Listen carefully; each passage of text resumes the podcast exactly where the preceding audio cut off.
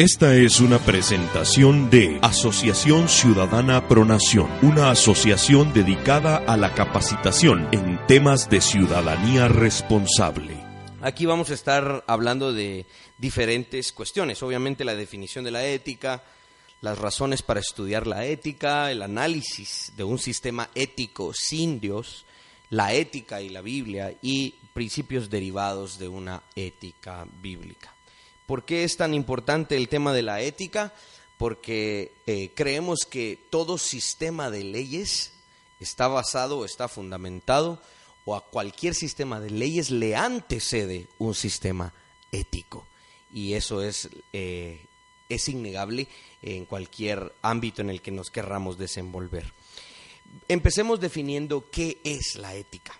Es la filosofía moral y la moral eh, es la disciplina o la ciencia que estudia el comportamiento humano en cuanto al bien y el mal. Es una división de la filosofía, digamos que es como una arista de la filosofía y que enseña o intenta regular la conducta de los seres humanos. La ética se enfoca en los cuestionamientos del bien y del mal. Esto es un punto importante así como la determinación del bien humano, dado que la moralidad implica la práctica real de vivir las propias creencias, entonces la ética es el estudio del por qué esas prácticas son morales o inmorales.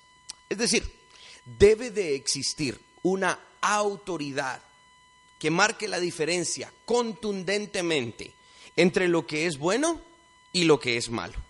Dicho sea de paso, quiero dejar en claro que mi intención en este curso no es, tanto, no es tanto decir qué es bueno y qué es malo, sino que sepamos responder a la pregunta, ¿basados en qué decimos que algo es bueno o algo es malo?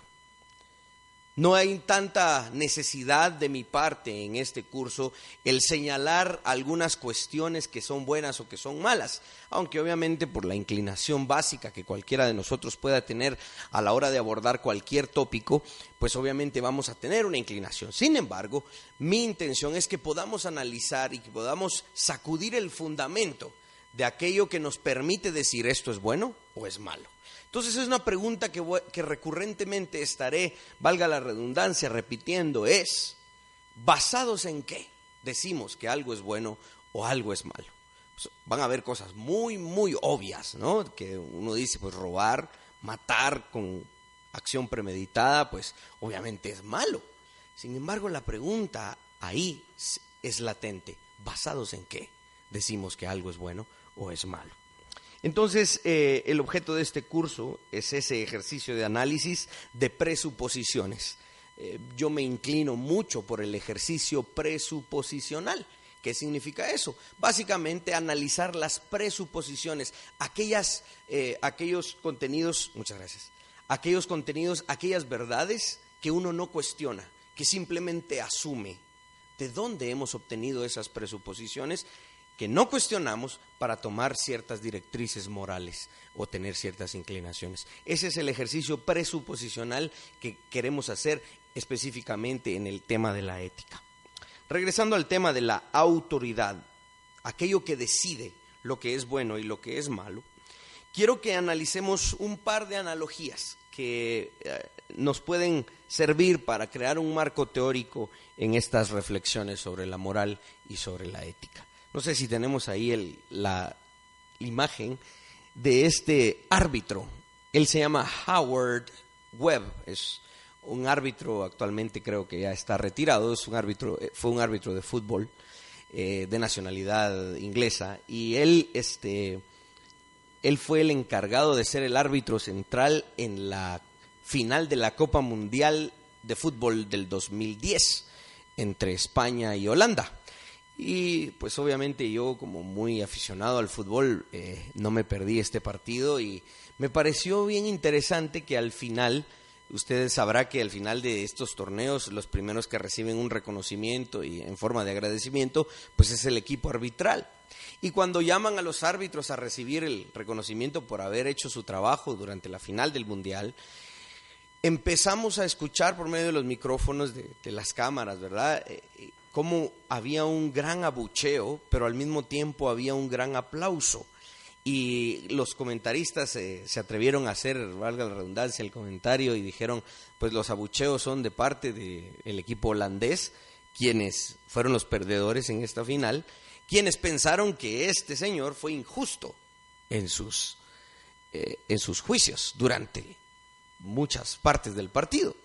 Y los aplausos y el reconocimiento, algunos hasta de pie, pues obviamente era de parte de los aficionados del equipo ganador, porque estaban totalmente de acuerdo y, creían que esta autoridad había sido totalmente justa durante todo el partido.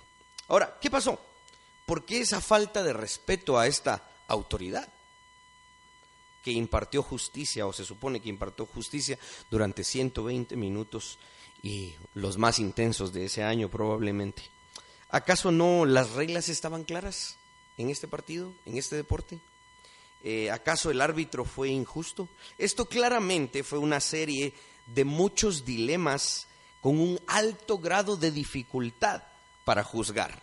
Imagínese, él estaba intentando decidir que cada acción fuera correcta o incorrecta y tenía que hacer juicios a cada momento durante 120 minutos corriendo, sudando, intentando llevar el ritmo de los jugadores. Aunque en efecto las reglas de un juego como este son claras, y de hecho este conjunto de reglas es el que hace posible que 32 países de diferentes nacionalidades, lenguajes, eh, apariencias físicas, culturas, tradiciones, puedan convivir en un ámbito controlado. Es decir, existe un, sistema de reglas. Si no existiese un conjunto de reglas que lidere esto, pues obviamente no hubiese podido desarrollarse el Mundial de Fútbol. Y obviamente ese era el, el contexto en el que se desarrollaba esto. Había para que pudiese haber una justa competencia, pues tenía que haber un sistema de reglas. Claramente mi intención es presentar esta analogía en términos generales. Puede ser aplicada, obviamente, a nuestra sociedad guatemalteca. Somos muchos ciudadanos en este país que creemos que hoy por hoy el gobierno civil no está aplicando una medida justa para todos en, en este país. Eso provoca molestia, descontento, frustración en muchos casos, ¿no? Y es aquí en donde empiezo a dar algunos indicios del ejercicio de este curso, según qué o qué decimos que esas reglas que se imponen hoy desde nuestro gobierno civil son buenas o son malas. ¿Cuál es nuestro fundamento para hacer tal acusación y decir, no, este sistema de leyes es bueno? O que alguien más diga, no, este sistema de leyes es malo. ¿Basados en qué podemos hacer ese juicio? Regresando a la analogía de esta de este partido de fútbol, aunque las reglas pudieron haber estado bastante claras, hay que reconocer que el árbitro es humano, ¿sí? Y, y, pudo haber errado probablemente debido a la complejidad de las diferentes situaciones. Les recuerdo que una analogía pretende ilustrar un principio general o un concepto general. Una analogía no pretende ilustrar cada detalle de una situación, sino eh, pues obviamente fuese una situación totalmente distinta y no una analogía. Utilizamos el tema de las analogías para ilustrar un concepto y eso es obviamente lo que estoy intentando hacer. La otra analogía a la, a la que quiero hacer referencia, porque creo que es una analogía que nos puede ayudar muy bien a entender esto y nos puede dar un mejor panorama, acerca de nuestra apreciación de la moral y la ética es la siguiente. Hace como 15 años leí un libro que se llamaba, o se llama, Es bueno, es malo, de un autor eh, estadounidense llamado Josh McDowell. En su libro, el doctor Josh McDowell pone una analogía muy bonita y dice que eh, hay una persona en su casa y necesita construir una ventana. Y entonces eh, va a contratar a un carpintero y esta persona pues toma las medidas y llama al carpintero y le dice, señor carpintero, quiero que venga y me construya una ventana de tales medidas por tales medidas. Y entonces el carpintero recibe la información en su taller y dice, apunta las medidas y dice, con mucho gusto, señor, yo le estaré construyendo la ventana y llegaré a instalarla. Sucede que este carpintero construye su ventana y viene a la casa y la intenta poner y adivine qué, no casa. Entonces viene el dueño de la, de la casa y dice, mire, usted la hizo mal. Y el carpintero dice, no, no, no, yo seguí exactamente las instrucciones que usted me dio, las medidas que usted me dio. Entonces viene el dueño de, de, la casa y agarra su metro y dice, le voy a demostrar que yo estoy en lo correcto.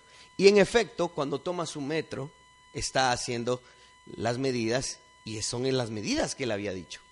Pero entonces viene el carpintero y dice, y yo voy a agarrar mi metro y le voy a demostrar que yo estoy en lo correcto. Y el carpintero agarra su metro y también hace las medidas y el carpintero al parecer también estaba en lo correcto. ¿Cuál fue el problema aquí?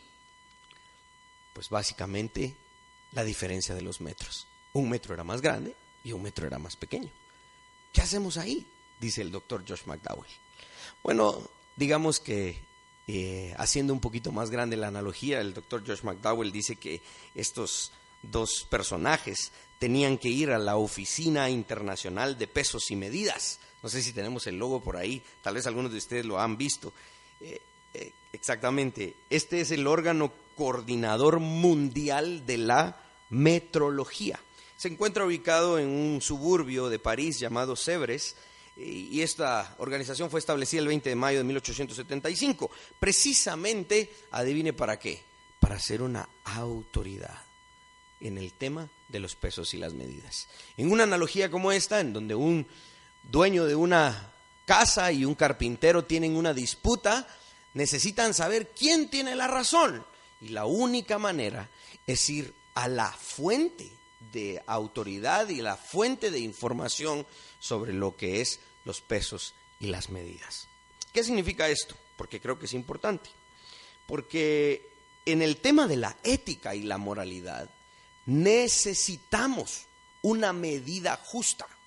Necesitamos una autoridad que determine qué es bueno y qué es malo. Lamentablemente, hoy en día, la ética y la moralidad son definidas, al parecer, por el consenso. Si muchas personas dicen que una cosa es buena, entonces aquellas que no están de acuerdo parece que tienen que aceptarlo, porque como la mayoría dice que es bueno, entonces hay que hacerlo. Y si una mayoría dice que tal cosa es malo, se vuelve una tiranía de mayorías en el sentido del consenso de, definir qué es lo que es bueno y lo que es malo.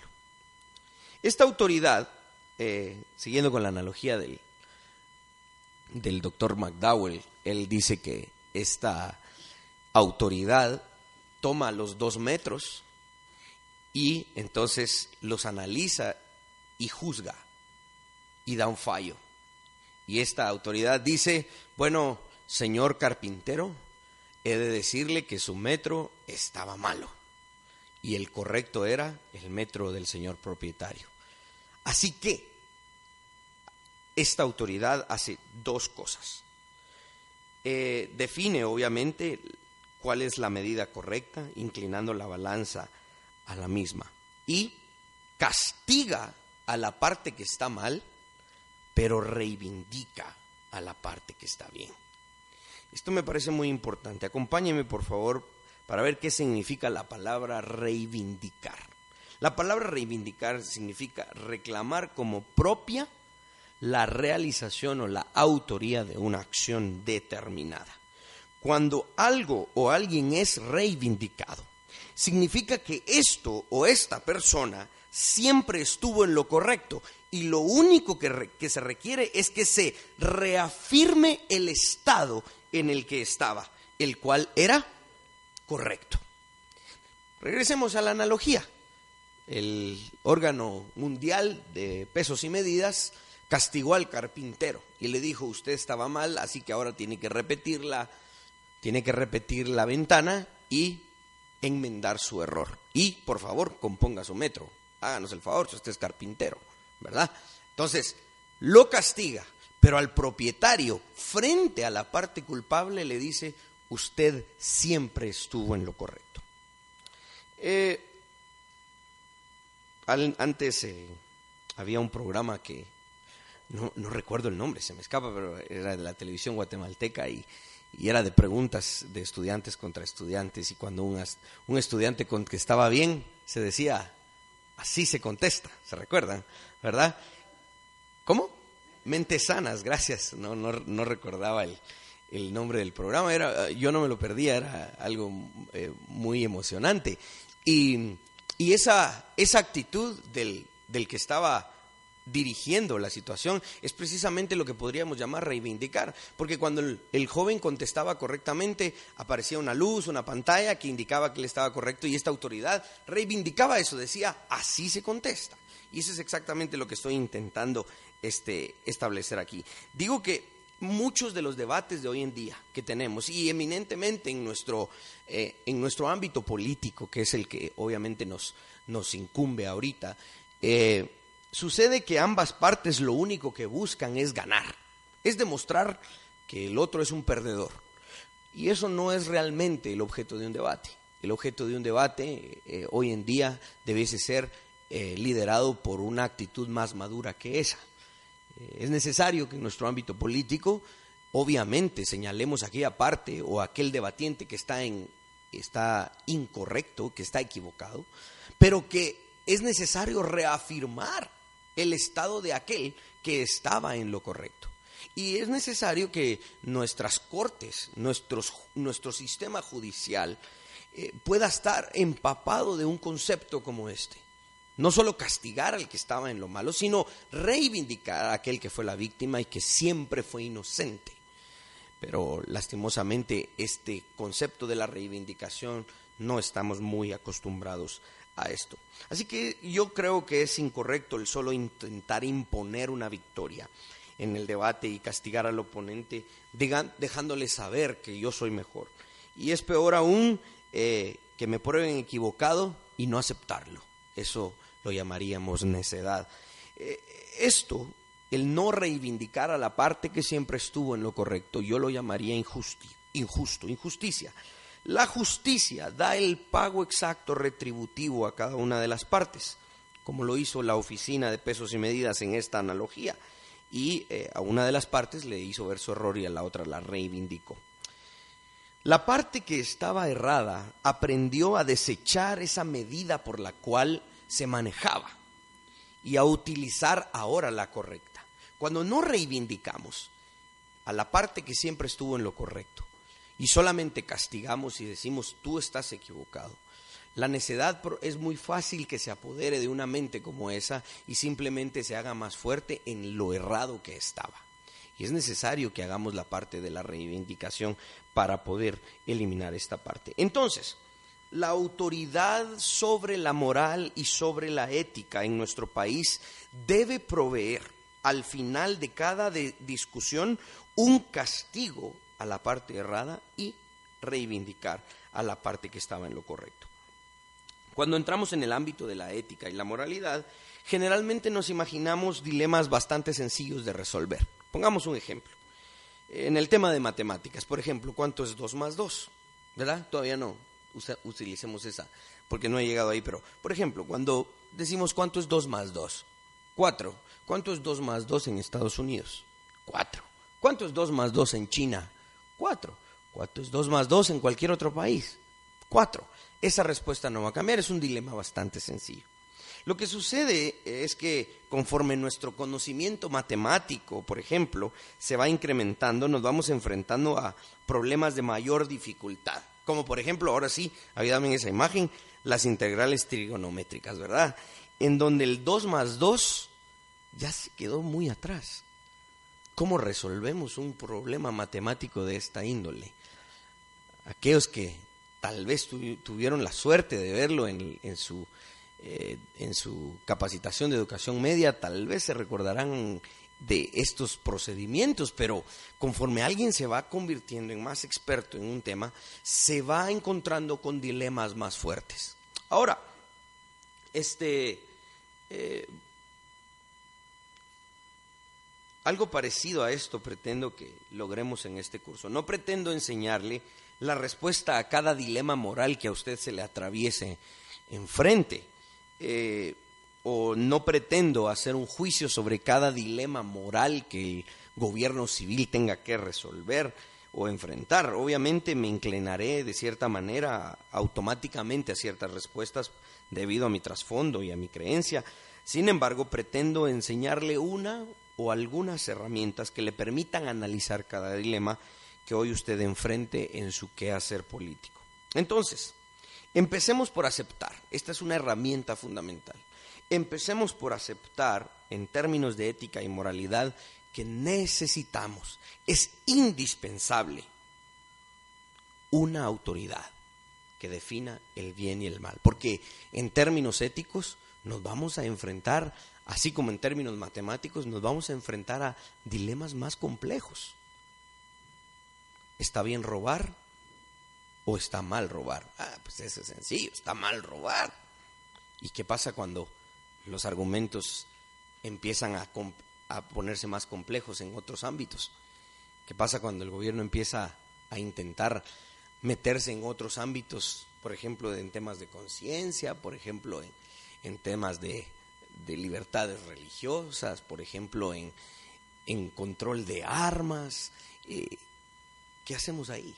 Ya no son tan sencillos los dilemas, a menos que hayamos definido una autoridad que defina claramente lo que es bueno y lo que es malo.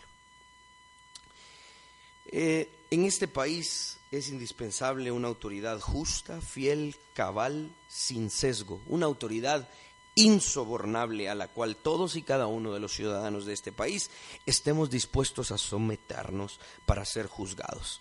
Porque eso es lo que realmente sucede. ¿Qué fue lo que hizo en la analogía que les comentaba el dueño de esta casa y el carpintero? no pudieron resolver su problema entre ellos, entre ellos dos, entonces fueron y se sometieron a una autoridad superior a los dos en ese asunto.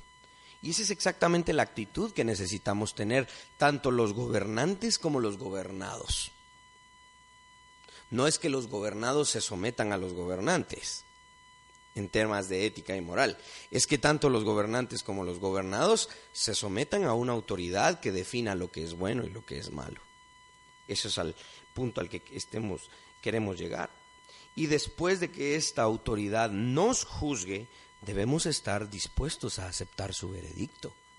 Porque si no existe esa actitud, pues obviamente estamos ante un problema mayor del corazón, de la mente, de la necedad, de otras índoles.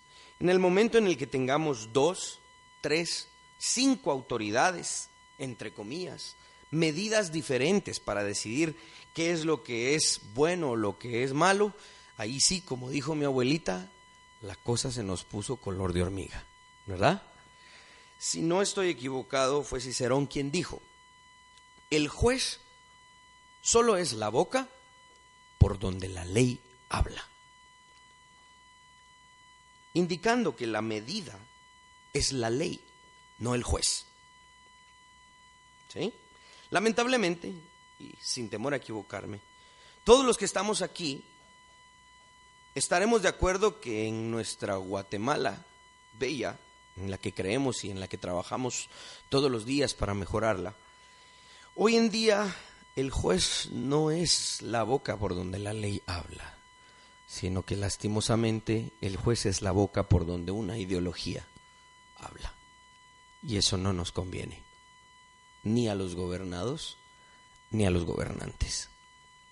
Es por eso que son tan importantes los conceptos que vamos a estar estudiando aquí. Estoy seguro que el doctor Chamorro y el doctor Velázquez estarán haciendo este, alusión a un tema como por ejemplo la isonomía, que significa la igualdad ante la ley, estableciendo así una medida justa para cualquier situación o ciudadano y, y cualquier situación a la que nos enfrentemos. El concepto de tener una sola medida para juzgar nos sirve para reflexionar en casos como los siguientes. Y como lo dijo el licenciado de López, varios de nosotros pues obviamente vamos a tener una inclinación o vamos a tener un sesgo muy marcado en contra de ciertas situaciones que actualmente se viven en el país. Sin embargo, pues eh, son cosas que tenemos, gracias a Dios, la libertad de hacer. Y le pedimos pues que eh, escuche y obviamente usted tendrá la oportunidad de debatir o de expresar también su opinión. Por ejemplo, eh, la CICIG, financiada por la ONU en un momento, pasaron al Congreso una propuesta de reformas a la Constitución. Y esto lo copio literalmente del sitio www.cisig.org. Artículo 3. Se reforma el artículo 203, el cual queda así.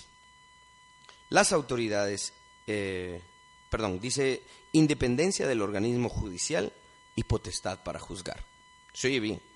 Las autoridades indígenas ancestrales ejercen funciones jurisdiccionales de conformidad con sus propias instituciones, normas, procedimientos y costumbres, siempre que no sean contrarios a los derechos consagrados dentro de la Constitución y a los derechos humanos internacionalmente reconocidos.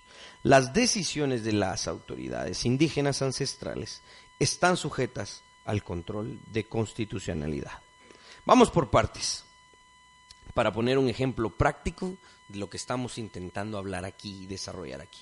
Número uno, pregunto, ¿cuántas medidas se pretenden establecer en este párrafo? ¿Cuántas medidas para juzgar se, se, pretenden establecer en este párrafo al hacer una reforma a la Constitución como esta? Por favor, no pretendo insinuar qué medida o cuál es justa, solo estoy haciendo un análisis para mostrar el caso basado en la exposición que ya hice. Las autoridades, no sé, eh, creo que no lo tenemos por colores, ¿verdad? Bien, lo tenemos por colores. Número uno, las autoridades indígenas ancestrales, ¿sí? Dice que ellas ejercerán unas funciones jurisdiccionales de conformidad con sus propias instituciones, sus propias normas, sus propios procedimientos y sus propias costumbres, siempre que no sean contrarios a los derechos consagrados dentro de la Constitución. Número dos, esa sería, digamos, la segunda medida que se establece en ese párrafo, y a los derechos humanos internacionalmente reconocidos. Esta es obviamente una clara alusión a la Declaración Universal de los Derechos Humanos. Entonces, tenemos aquí, en este pequeño párrafo, básicamente tres medidas. Una, las autoridades indígenas ancestrales. Dos, la Constitución. Y tres, los, la Declaración de los Derechos Humanos. Seamos honestos. Seamos honestos. En la práctica, en la práctica, cada una de estas medidas son diferentes. No existe una jerarquía de legislación ahí. En la práctica, aunque el párrafo pudiese reflejar una jerarquía de legislación, diciendo que en materia de derechos humanos la declaración es superior, luego la constitución y luego las normas de los, de los líderes ancestrales indígenas, aunque pudiésemos establecer esa jerarquía, seamos honestos, en la práctica se contradicen o son diferentes. Por ejemplo, la legislación indígena en algunos lugares pretende legalizar los linchamientos, básicamente. Los derechos internacionales, por ejemplo, como el Pacto de San José, dicen, no, no hay lugar para la pena de muerte.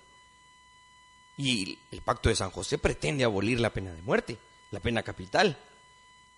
Y en el artículo 18 de nuestra Constitución se aprueba obviamente la pena capital, exceptuando para personas de la tercera edad, para mujeres y para menores de edad.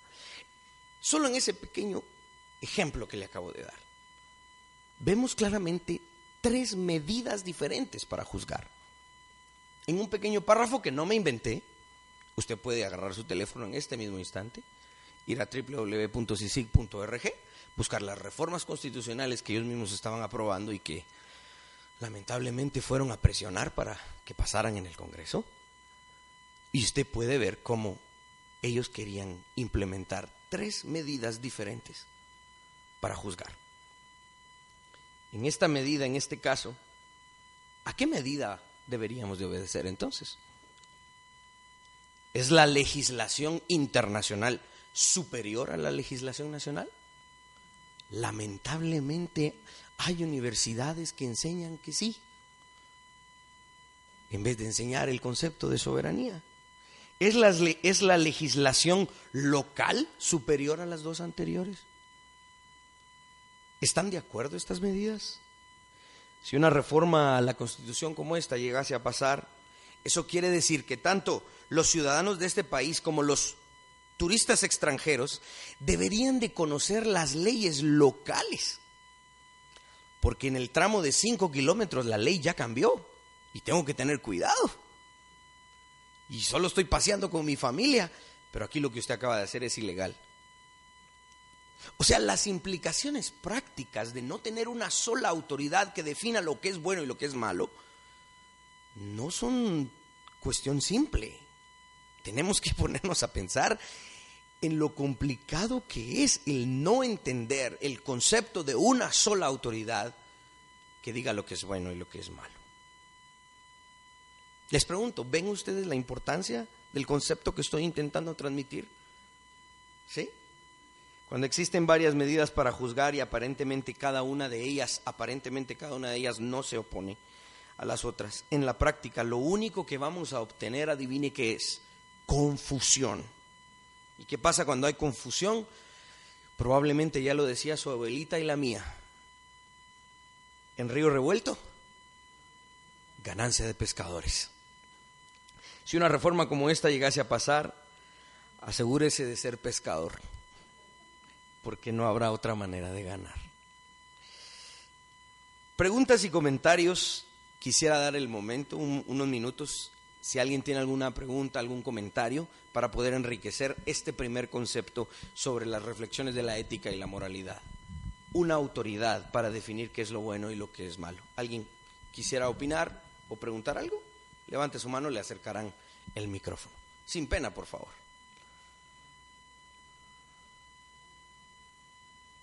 Todos están así con... Ah, ya, muy bien. Démosle un aplauso al primer valiente, por favor, hombre. Qué bueno. Muchas gracias. Bueno, como la idea es un poco abrir el diálogo y discutir, ¿verdad? En cuanto a las autoridades indígenas ancestrales y la, la reforma constitucional que estaba proponiendo CICID, cuando uno va a los datos reales de Policía Nacional, del Ministerio de Gobernación, en las comunidades indígenas o en las sociedades mayas es donde más se mantiene la estabilidad social y es donde menos delincuencia hay, donde más respeto hay. Es decir, hay un nivel superior, si se quiere decir así, de convivencia y de aspectos morales. Los índices de delincuencia más altos están en otro sector. Y esa no es una no es una no es una percepción mía, es una estadística fría. Dos, es que la, los linchamientos no son una característica de la justicia maya. Los linchamientos son el producto de una sociedad desesperada y se dan en cualquier país, en cualquier parte del mundo, desde Fuente Ovejuna, por decir algo y citar un poco de, literatura internacional. El problema de los cambios de legislación, por ejemplo, cuando uno camina en un país europeo y circula caminando en un carril que es solo para bicicletas, lo multan. Y si uno dice, no, pero yo no sabía, no soy de otro país y no sabía que este carril era para bicicletas, igual no lo respetan. Lo la ignorancia de la ley no lo exime del Entonces, yo creo que hay que profundizar mucho más dentro de esta cuestión moral, qué es bueno y qué es malo. Exacto. En una sociedad como la nuestra, que está muy polarizada, yo sí creo que necesitamos ese tipo de debates, porque a veces actuamos conforme a patrones ya establecidos y eso nos resta la posibilidad de hacer un aporte intelectual y real hacia la transformación de una sociedad que es multicultural, multilingüe y pluriétnica. Ese era mi comentario. Muchas gracias, enriquecedor el comentario. Concuerdo con usted en el tema de, por ejemplo, de la eh, conservación de los valores en comunidades indígenas. Tengo amigos indígenas que precisamente me cuentan cómo el respeto, por ejemplo, a los mayores es una, una cuestión fundamental de una cultura, una costumbre como la de ellos. Y son cosas que deberíamos de imitar, por ejemplo, aquellos que tal vez no, no provenimos de una eh, costumbre indígena en el interior del país. Entonces concuerdo con, con varias de las cosas que usted dice. Muchísimas gracias. Avancemos entonces al siguiente cuestionamiento. Si lo que pretendemos como sociedad es una medida justa que determine qué es bueno y qué es malo, entonces la pregunta del millón es, ¿qué ley, qué sistema de leyes se impondrá como una medida justa? Recuerde que estas, estas cuestionantes, estos cuestionamientos que estamos haciendo en este momento son de carácter probablemente filosófico y tocan en algún momento el, el ámbito jurídico y todo. Sin embargo, eh, tiene injerencia y tiene obviamente mucha practicidad en lo que estamos viviendo. Al final de todo, ¿qué sistema de leyes vamos a imponer como medida justa? A partir de este cuestionamiento, nos paramos en ese debate muy amplio y no pretendo extenderme hasta que nos den las fuerzas porque pasaríamos toda la noche hablando de eso, pero eh, pretendo en que encontremos respuestas a este cuestionamiento por medio de la honestidad en el análisis de la evidencia. Es decir, la ley que ha sido aplicada aquí hasta ahora, en Guatemala o en otros países, ha funcionado. Este sistema legal al que obedecemos eh, hagámonos la pregunta, ¿realmente ha funcionado? ¿Y qué frutos nos ha dado? ¿Cuáles son los resultados de la aplicación de un sistema de leyes como el que hoy tenemos? Y les recuerdo, seamos honestos a la hora de responder esas preguntas. Eh, el doctor Carlos Velázquez, eh, al quien ustedes van a escuchar en la siguiente sesión, tiene una frase que nos ayuda mucho en este, en este cuestionamiento. Él dice, la fuente de la ley de una sociedad será el Dios de esa sociedad. Esto es totalmente cierto, no solo en la teoría, sino que también en la práctica. vamos al producto de la fuente. Aún no entremos a considerar la fuente de la ley. ¿Cuál es el respaldo? Le pregunto, ¿cuál es el respaldo de un juez para emitir un veredicto? ¿Qué es lo que le permite al juez golpear el mazo con autoridad y ordenar una sentencia? es el, ¿Cuál es el respaldo del, del juez para poder emitir un juicio? La ley, ¿sí? Es la ley. Entonces, ¿cuál ha sido el problema? ¿Por qué cuando abrimos la puerta de nuestra casa no vemos, no, no podemos palpar que hay justicia? ¿Por qué tenemos que cerrar con doble llave? ¿Por qué tenemos que poner barrotes a nuestras ventanas? ¿Por qué tenemos que estar cuidando cerrar con llave nuestro carro? ¿Por qué tenemos que estar cuidándonos de tanta injusticia? ¿Por qué tenemos que vivir con temor? De nuevo, estos cuestionamientos nos ponen en un océano de opiniones, pero no pretendo provocar eso, sino que dirigir nuestros cuestionamientos hacia respuestas concretas y soluciones que podamos poner en práctica. Algunos críticos del sistema de leyes en Guatemala, que del, críticos del sistema que utilizamos en Guatemala dirán, el problema es la interpretación que cada juez le da a la ley. De hecho, eh, aquí quiero hacer alusión a una, a una serie de televisión que me gustó mucho. Yo soy de series de televisión en donde veo que hay cosas importantes por aprender. Por ejemplo, hay una, una serie que se llama The Good Wife, la buena esposa. Esta es una mujer, la historia es de una mujer eh, que tuvo un problema con su esposo, su esposo era este procurador eh, de una ciudad en Estados Unidos, él comete una infidelidad, ella eh, empieza a buscar trabajo otra vez porque era una ama de casa, la cosa es que ella había estudiado leyes y obviamente pues empieza a ejercer como abogada de nuevo. Y entra una firma de abogados en donde se les presentan diferentes casos y la pregunta que siempre hacen al inicio de cada caso es, ¿qué juez nos toca? Y entonces la respuesta, bueno, tal juez. Ah, ok. Entonces como nos toca tal juez, entonces presentemos el caso de tal y de tal manera. Porque así nos conviene. Si nos tocaba otro juez, entonces hay que llevar el caso de tal y tal manera, porque así nos conviene. El, argumento de la serie, eh, pues obviamente toda la serie se desarrolla en los juzgados y en las cortes, el argumento de la serie es exponer cómo, a pesar de las inclinaciones ideológicas de los diferentes jueces, el sistema legal en Estados Unidos es, digamos, bastante más fuerte que el, el, de Guatemala, a pesar de todos los problemas que enfrentan. Y a pesar de las inclinaciones de los jueces, la ley siempre se establece. Y hay cuestiones no negociables que al final pues no pueden llegar a pelear. Eh, la serie de esta serie de televisión es una crítica al sistema judicial en Estados Unidos y, eso es básicamente lo que proponen. El punto al que quiero, al que quiero llegar es que todo sistema de leyes, todo sistema de leyes en cualquier parte del mundo depende de un sistema ético moral. El sistema ético-moral es anterior al sistema de leyes. No puede existir un sistema de leyes si no existe al menos un indicio, una base ética, una dirección, uno, un norte ético-moral. No podemos llegar a establecer un andamiaje legal en un país si por lo menos no hemos reflexionado en algunas cuestiones éticas y morales. Y eso es algo que los quiero llevar a reflexionar esa presuposición que los sistemas de leyes han tenido alrededor del mundo y obviamente solo con el caso de Guatemala podemos pasar no sé cuántos años estudiando o debatiendo. Pero enfoquémonos precisamente en eso. Todo sistema de leyes depende de un sistema ético-moral anterior.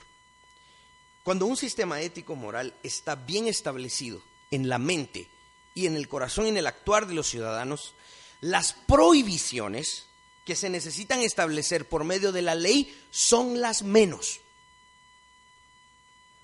Espero que me capte ese concepto. Cuando un sistema ético está bien establecido en la mente de los ciudadanos, en el corazón de los ciudadanos, en el actuar de los ciudadanos, las prohibiciones que se necesitan establecer son las menos.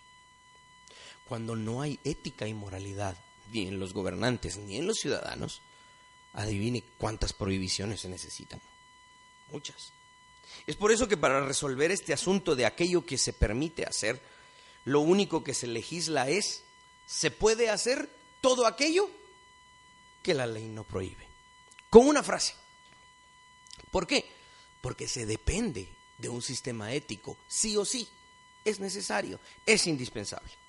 Ahora, debido a que el sistema ético-moral no está bien establecido ni en la mente de los ciudadanos ni en la mente de los gobernantes, el corazón de los ciudadanos y su actuar obviamente es inclinado hacia el mal. Las prohibiciones llegan a convertirse en un listado prácticamente infinito.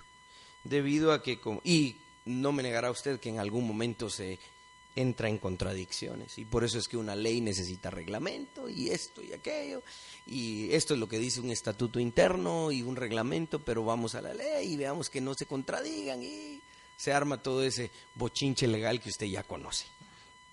Debido a que no está listado de manera detallada, la ley tiene agujeros en los cuales alguien puede caminar, esconderse sin ser castigado por la ley misma y como eh, la astucia para hacer el mal es prácticamente infinita.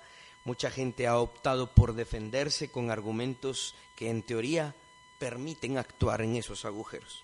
Si nos enfocamos en las lagunas creadas por una ley civil contemporánea, no tendríamos eh, que dar ejemplo nunca, pero, no terminaríamos de dar ejemplo nunca, pero lo menciono para afirmar el punto que expuse hace un momento. La ley debe ser de carácter general debido a que descansa en un sistema ético universal, o por lo menos ese debiese ser el ideal. La ley debe ser de carácter general, inclusiva, donde todos quepan. No crear un pequeño sistema legal para este grupo porque son diferentes, porque el lugar en donde viven una vez estuve en el Congreso, en un pequeño debate, yo estaba proponiendo una, unas mesas de opinión ciudadana. Eh, básicamente estábamos dispuestos a poner lo que se necesitara, que eran mesas y sillas a la par de cada comisión del Congreso, y que los ciudadanos de bien pudiésemos extender una opinión a la comisión que estuviese eh, analizando los anteproyectos de ley. Obviamente me dijeron que sí, fabuloso, pero jamás me dejaron ponerlo en práctica. pero este eh, en los, cuando yo estaba haciendo mi, ponencia, eh, uno de los eh, secretarios de presidencia, estoy, si no estoy mal, me, debatió acerca de que usted, no podría representar a la gente de Quiché porque usted no vive allá, eh, o la gente de Quiché no lo pudiera representar a usted porque ellos no viven acá, son de contextos diferentes, etcétera, etcétera, etcétera. Y mi respuesta fue básicamente esta, el principio de la ley es que debe ser de carácter general. La igualdad ante la ley es precisamente lo que necesitamos establecer. La ley no debiese de ser establecida de acuerdo al color de piel o de acuerdo a la costumbre. Dentro de este territorio, aunque concuerdo que somos un país multilingüe, multiétnico, dentro de estas fronteras todos somos guatemaltecos. Y el sistema de ley debiese de ser de carácter general que abarque a todos y nos defienda a todos y nos ampare a todos por igual. Cuando exista alguien que se salga de esos límites, pues necesitamos un aparato gubernamental que castigue la acción por haberse salido de ese sistema. Para afianzar este punto, se puede hacer todo aquello que la ley no prohíbe. Recordemos que como e, recordemos cómo es que entrenan a aquellas personas que, que, son cajeros en un banco, aquellos que, despachan los cheques y cambian los cheques. Eh, estas personas, eh, el entrenamiento no es, no les enseñan cómo hacer, cómo son los cheques o los billetes falsos. Miren, un billete falso puede ser así o puede ser así. ¿Cuántas formas de hacer el billetes falsos existen? Son muchas. Lo que hacen es que les dan un montón de billetes verdaderos y los ponen a contar, a contar, a contar, a contar, a contar, a contar. Y ahí de perdido le ponen uno que es falso. Mientras está contando, contando, contando, ya se acostumbró tanto al billete verdadero que cuando siente una más mínima cuestión que es diferente a lo que es verdadero, inmediatamente lo reconoce y dice, no sé, pero este billete es falso, porque no es igual que los verdaderos. Eso es exactamente lo que pretendo ilustrar con el sistema de leyes. Que tanto los gobernados y los gobernantes estén tan acostumbrados a aquello que es bueno y que es verdadero, que al más mínimo intento de aquello que no parece bueno, lo sepamos definir como malo. Y es ahí en donde los agujeros de la ley entran y entonces se puede, se puede jugar por medio de eso y, y es lo que no conviene. ¿Por qué? Porque se crea la confusión. Algo parecido debiese suceder entonces con un sistema ético moral de una nación para implementar un sistema de leyes. Deberíamos estar tan acostumbrados a aquello que es bueno que en el momento en el que se piense o se haga algo que no se parece a lo que es bueno, inmediatamente sepamos denunciarlo o lo sepamos desechar. Y eso es a lo que no hemos sido buenos en todo el mundo prácticamente, no solo en Guatemala. Aprender a desechar aquello que no sirve. Pero tal parece que las cosas en el gobierno de nuestra bella Guatemala están de cabeza. Aquello que no es bueno es lo que parece normal, ¿no? Y aquello que es bueno casi siempre se desecha de inmediato porque es dañino para muchas personas. Una persona ética, moral, que se sabe autogobernar, no necesita vigilancia en la nuca, no necesita cámaras que lo estén viendo y vigilando sus movimientos. A cada rato esta persona sabe que aunque la ley produzca algunos hoyos, algunos caminos por los cuales pueda transitar sin ser castigado, esta persona va a decir no. Aunque la ley me lo permita, pero no parece bueno, entonces no lo hago. Eso debe ser la actitud tanto de los gobernados como de los gobernantes. Entonces, Entendamos que todo sistema de leyes, este es el punto número dos, todo sistema de leyes depende de un sistema ético-moral. Y ojalá pudiésemos llegar a la conclusión que ese sistema ético-moral debe ser universal, no dependiente de un contexto geográfico, geopolítico, económico, sino que tiene que ser un sistema ético universal. El sistema ético-moral es anterior al sistema de leyes civiles. Al final de la discusión, ¿por qué necesitamos leyes? Porque queremos delimitar qué es bueno y qué es malo en nuestra sociedad. Si no tuviésemos la, la necesidad de delimitar lo que es bueno y lo que es malo, no habría necesidad de leyes. Sin embargo, lo hacemos porque el ser humano no puede vivir sin ley. La ley es un asunto inherente a la existencia del ser humano. Vea usted la literatura y la descripción de cada cultura sobre la faz de la tierra.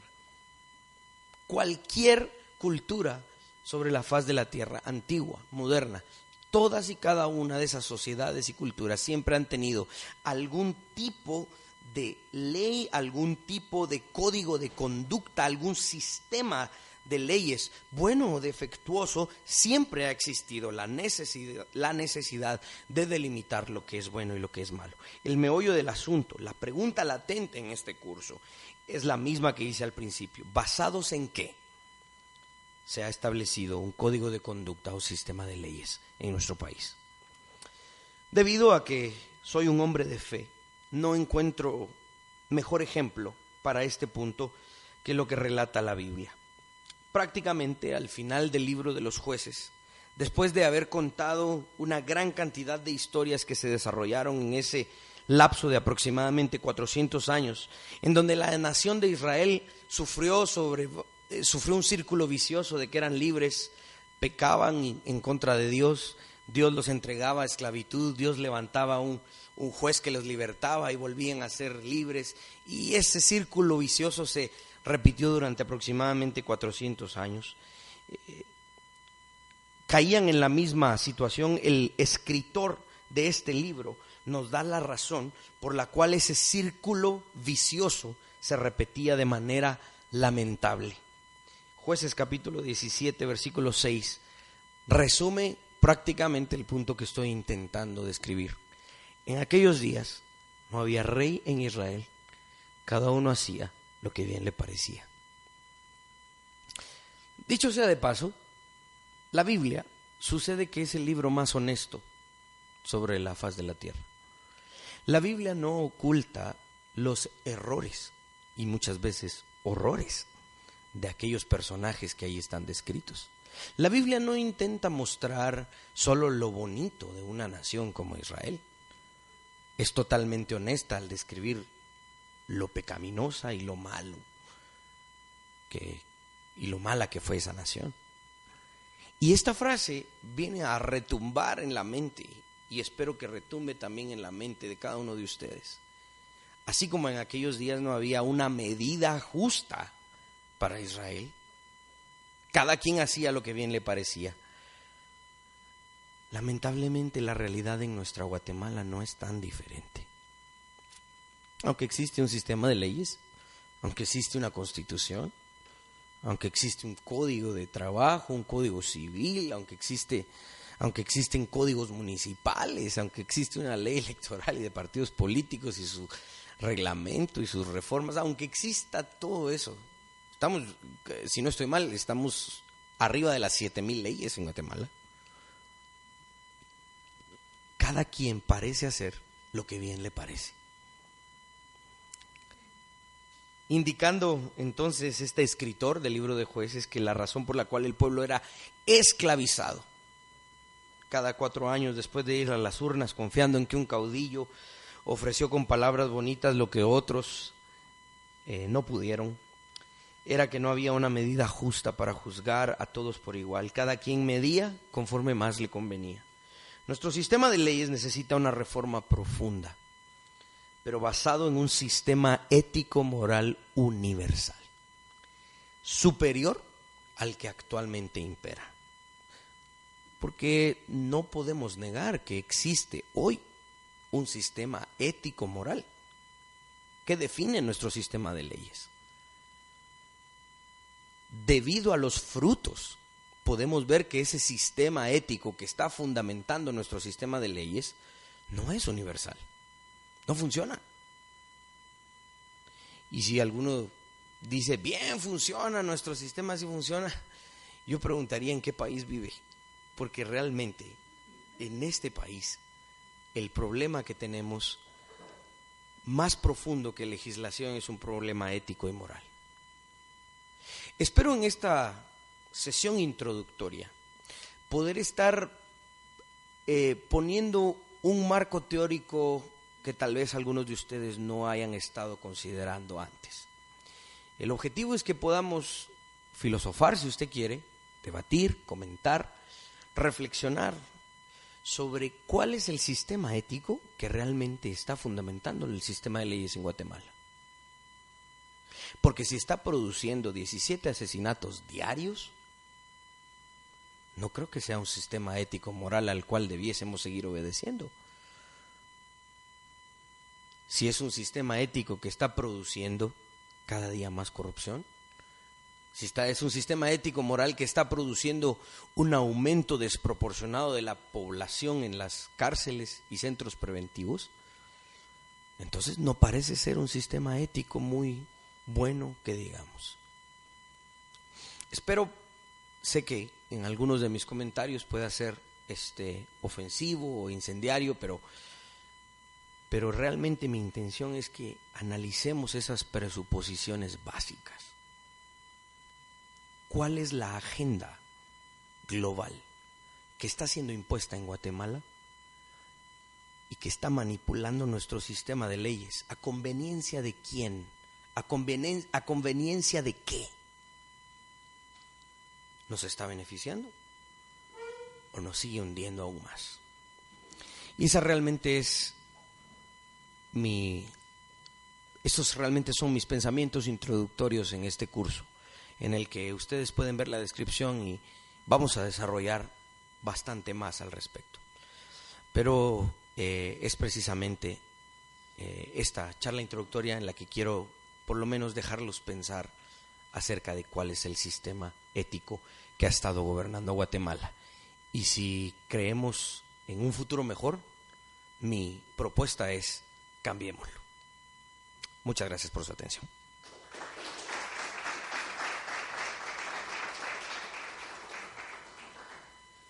¿Alguna pregunta, comentario, duda eh, sobre esto? Allá.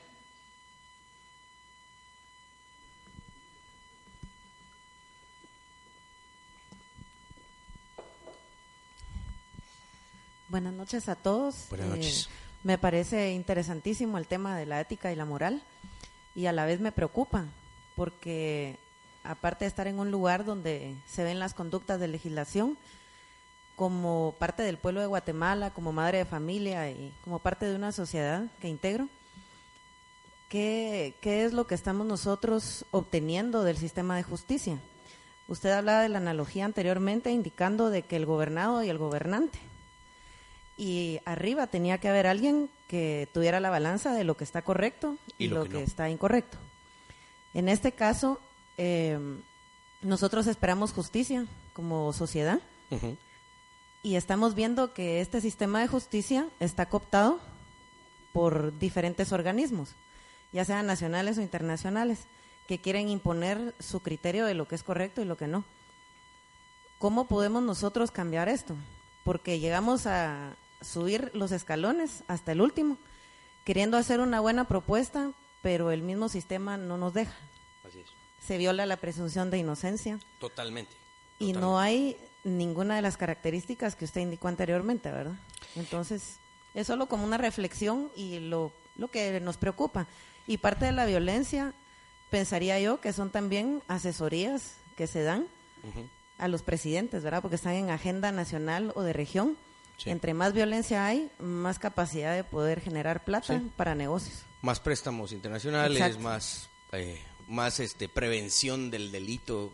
Yo soy de la opinión que el gobierno no debiese tener eh, eh, injerencia en el tema preventivo. Realmente pienso que el gobierno es un órgano eminentemente punitivo. Debiese ser castigador por naturaleza más que preventivo. Pienso que el tema preventivo debe estar a cargo de la familia, y de la iglesia en todo caso, aquellos que son creyentes.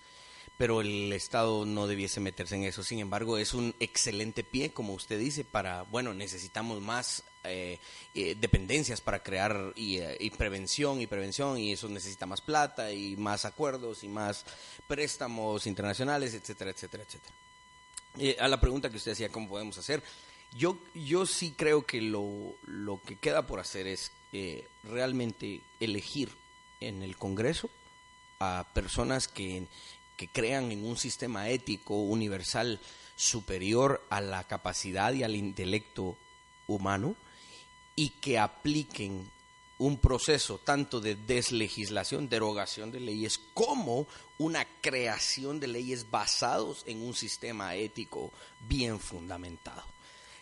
Eh, eso es un proceso que no es de la noche a la mañana, es un proceso en donde lamentablemente creo que va a haber un derramamiento de sangre, probablemente, estoy casi seguro que lo habría. Y creo que hemos llegado al punto de decidir qué sangre y cuánta queremos derramar. O derramamos la sangre que es culpable o se seguirá derramando la sangre inocente como todos los días lastimosamente se derrama aquí en este país. Eh, yo pienso que la respuesta es el Congreso, porque tanto el juez, el sistema judicial, como el, el organismo ejecutivo van a actuar basados en ley. Y esa legislación tiene que estar bien hecha.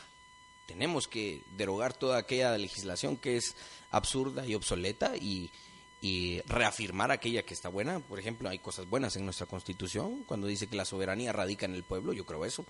Cuando, la, cuando dice la Constitución que es deber del Estado proteger la vida desde su concepción, yo creo eso, creo que hay que dejarlo ahí.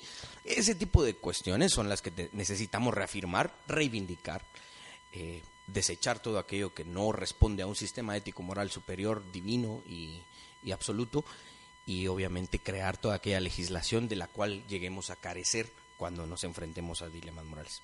Yo pienso que la respuesta es el Congreso. Eh, y ahí pues nos metemos a un debate probablemente infinito, ¿verdad? Muchas gracias por la pregunta y la respuesta y de nuevo muchas gracias por su atención.